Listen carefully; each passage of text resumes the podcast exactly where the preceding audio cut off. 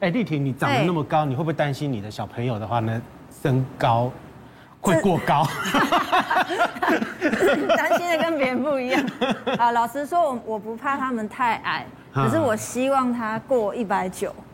对。所以我还是会注意，就是过一百九身高的部分。过一百九不会太高吗？男生不会啊，女生就跟我差不多就可以了。哎，你知道吗？现在的爸爸妈妈的话，其实非常在意小朋友的身高的问题。是真的。那爸爸妈妈的话呢，都希望小孩子呢长得越高越好，因为能够高人一等。没错。好，那我们今天呢要告诉所有的观众朋友们，爸爸妈妈怎么样高人一等，但是呢，首领的爸爸妈妈自己也要注意一下哈，自己呢要怎么样过好自己的股本啦。对，要懂得补钙啦。对对，现在。来欢迎我们的来宾，第一位是我们骨科医师洪嘉宏洪医师。大家好，我是骨科洪嘉宏医师。还是资深医药记者瑞玲姐。主持人好，大家好。以及我们营养师琼月。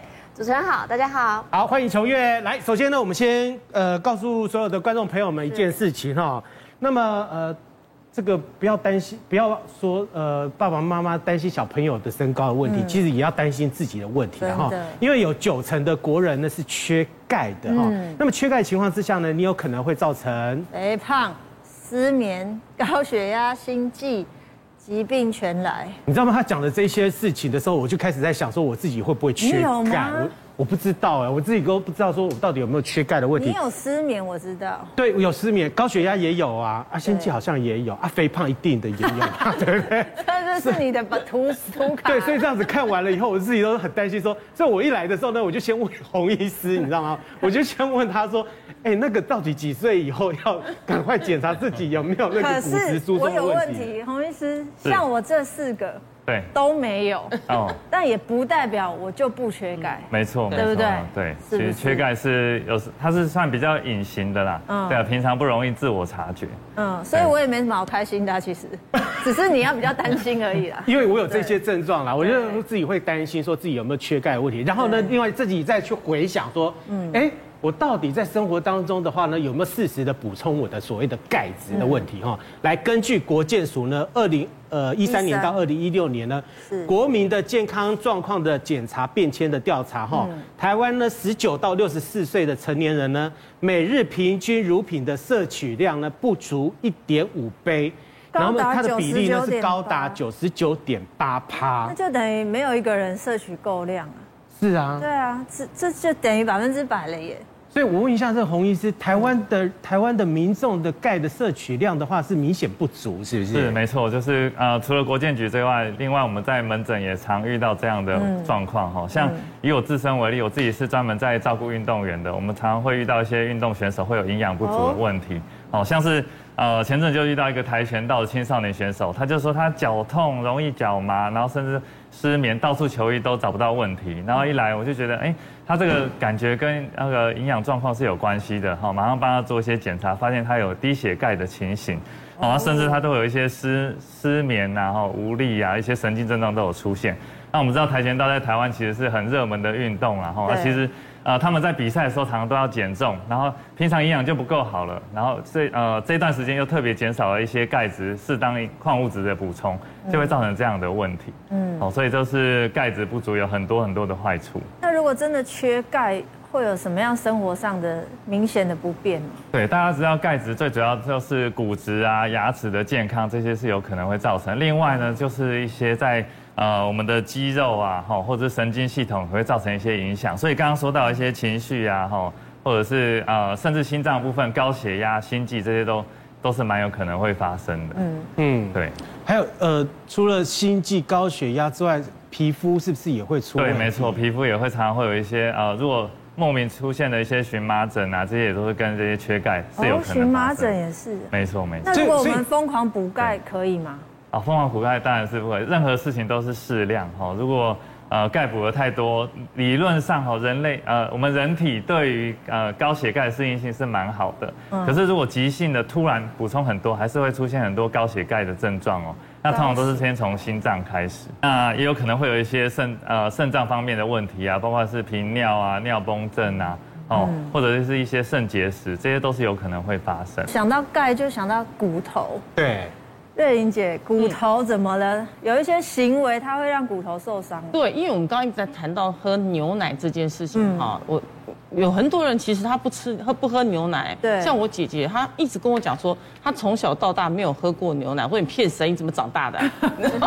我就会这样问她。可是我发现到真的，现代人当中有很多人不喝牛奶，甚至不吃奶制品，因为他很怕那个味道。所以相对的，刚刚琼月也讲了，其实牛奶它的含钙量其实也蛮高的。那日常当中你如果每天喝一点五杯的话，可以补充到你的钙质。那还有一种是什么？就是你久坐。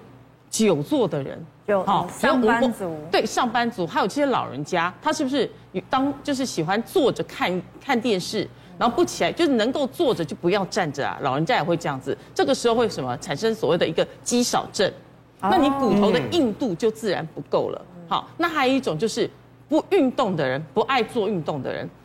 不爱做运动的身体，因为我们现在常常在讲说，哎，我们要常做运动，因为运动会强化你的骨质的密度。嗯，大家都不知道，如果说我们去跟一个每天搬那个铁工厂厂的那个工人比，跟每天坐在办公桌上的人比较的话，谁会比较容易得骨质疏松？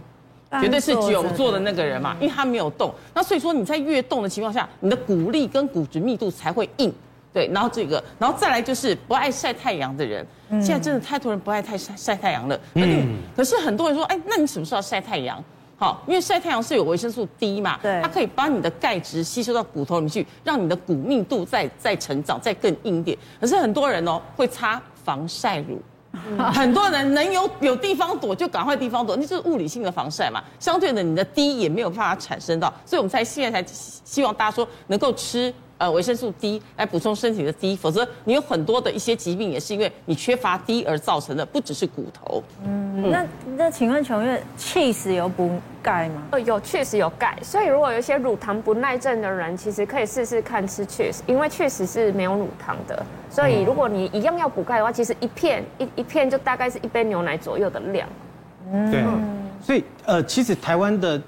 呃，熟龄人啊，我应该讲熟龄人，也不要讲说是老年人哈。其实熟龄人都已经有出现说缺钙的问题哈。对。呃，我看到一个数据，我吓了一跳哈，就是台湾的民众的话，除了三高之外的话，熟龄人呢最要注意的就是骨松的问题。嗯。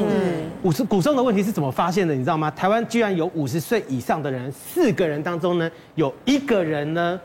是骨质疏松的，而且呢，台湾的关节的骨髋关节的骨折发生率居然是亚洲第一名哦。嗯，对，其实台湾的骨质疏松在亚洲一直都是名列前茅哈。是呃，几年前也有台湾的一个调查，然后大概是在两千年左右，六十五岁以上骨松的机会竟然超过百分之九十。哦，这跟台湾的环境啊，还有饮食习惯、生活习惯都有很大的关系。像刚刚呃瑞玲姐提到的。呃，普遍不日晒，然后呃不运动，而且我们又是都市化的社会，这样又是高龄的社会，所以骨松变成一个很大的问题。